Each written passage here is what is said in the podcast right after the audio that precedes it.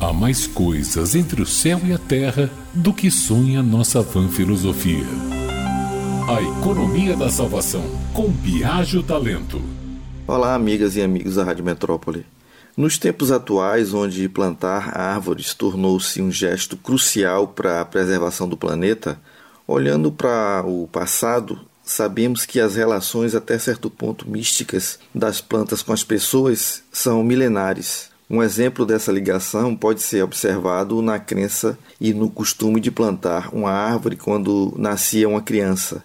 É uma tradição nos Açores, na Índia, México e Alemanha, entre outros lugares.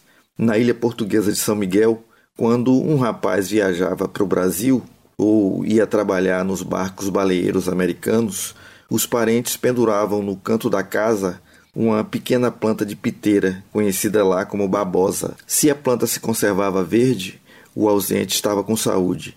Se as folhas amareleciam, significava que o jovem morreu. Max Miller, orientalista e mitólogo alemão do século XIX, notou o mesmo uso supersticioso em uma tradição da América Central, em que dois irmãos deixaram plantadas duas canas para, durante a ausência, saber por elas se estavam vivos ou mortos.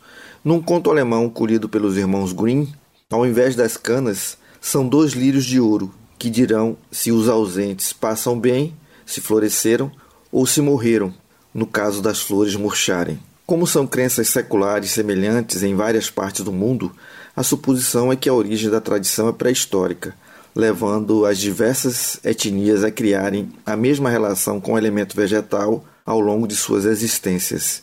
Algumas pessoas que têm a possibilidade nos dias de hoje de cultivar um jardim em casa conhecem bem a alegria e a tristeza que as plantas transmitem. Biagio Talento, jornalista.